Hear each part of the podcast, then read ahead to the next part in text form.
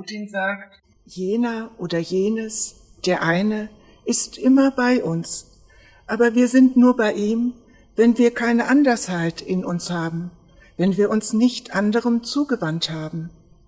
Wir können das eine erfahren, wenn wir uns wieder in dem Zustand befinden, in dem wir von ihm ausgegangen sind. Jenes ist für diejenigen gegenwärtig, welche es aufnehmen können und gerüstet sind, dass sie zu ihm passen und es gleichsam anfassen und berühren können durch ihre Wesensähnlichkeit. Deshalb, tu alles fort, lass jeden Begriff beiseite, werde still und warte, bis es erscheint. Lösch das Wissen von dir selbst aus und tritt ein in die Schau des einen. Aussicht treten, sich selbst einfach machen, hinstreben zur Berührung und Stille stehen, bedacht sein, sich ihm anzupassen.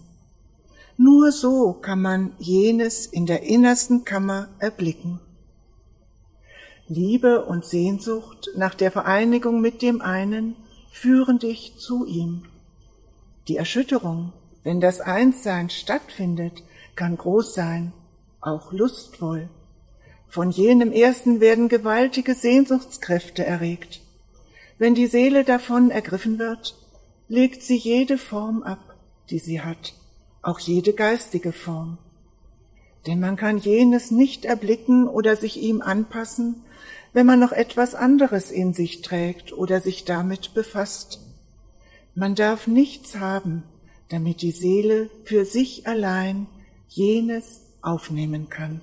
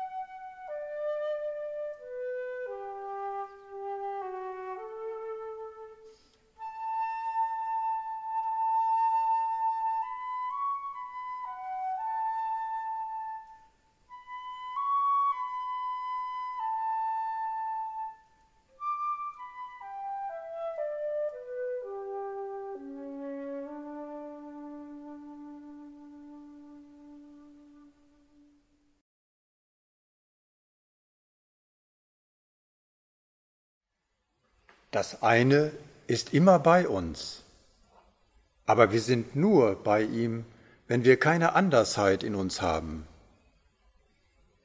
Was Plotin hier anspricht, ist unglaublich radikal.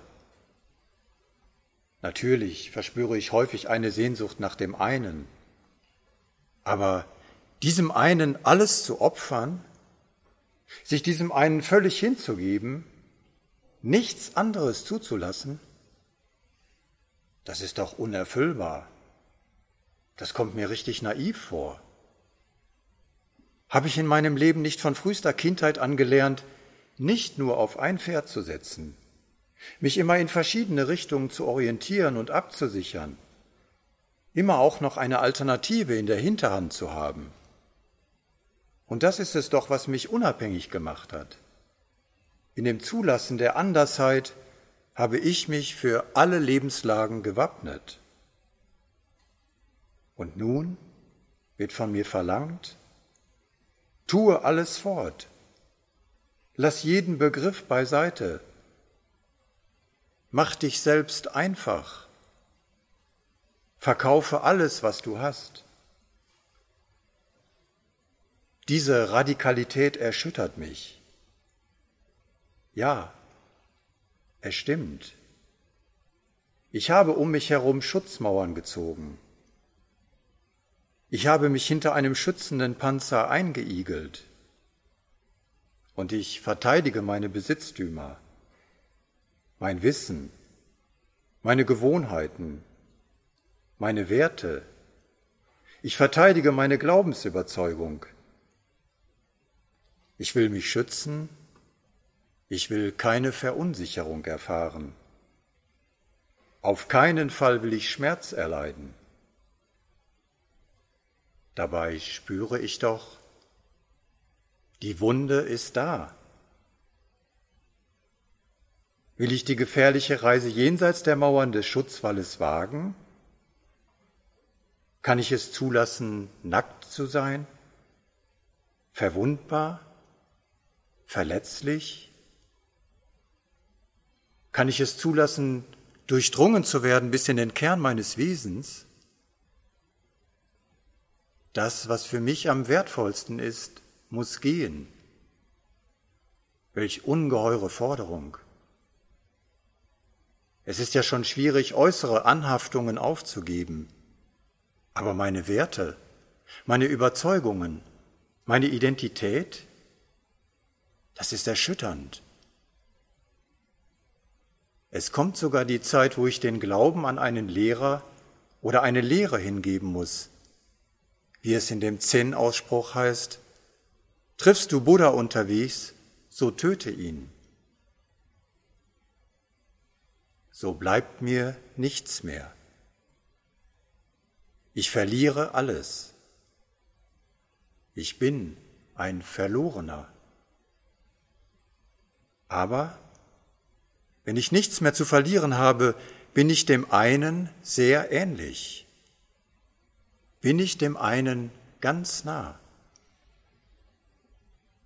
Das eine, das erste erschüttert mich und löst gewaltige Sehnsuchtskräfte in mir aus. Jetzt wandere ich ganz allein auf einer Straße jenseits aller Form zum grenzenlosen Ozean der Liebe.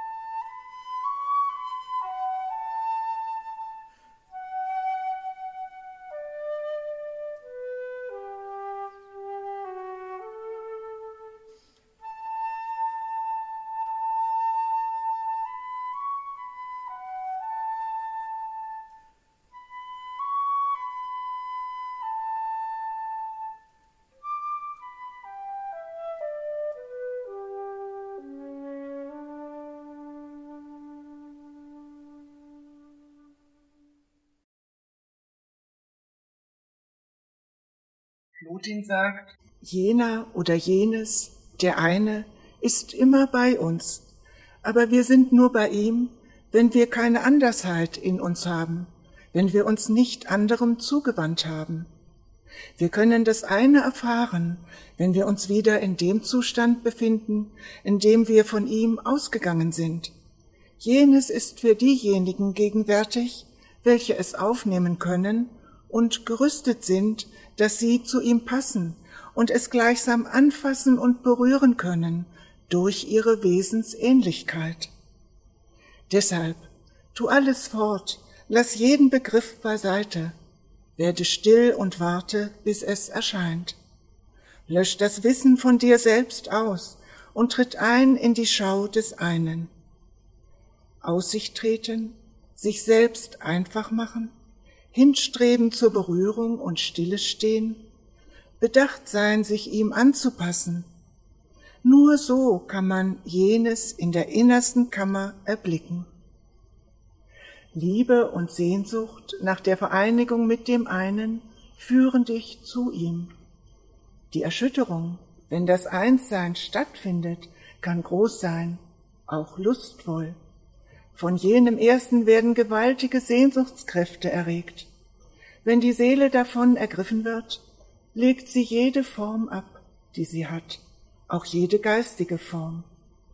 Denn man kann jenes nicht erblicken oder sich ihm anpassen, wenn man noch etwas anderes in sich trägt oder sich damit befasst. Man darf nichts haben, damit die Seele für sich allein jenes aufnehmen kann.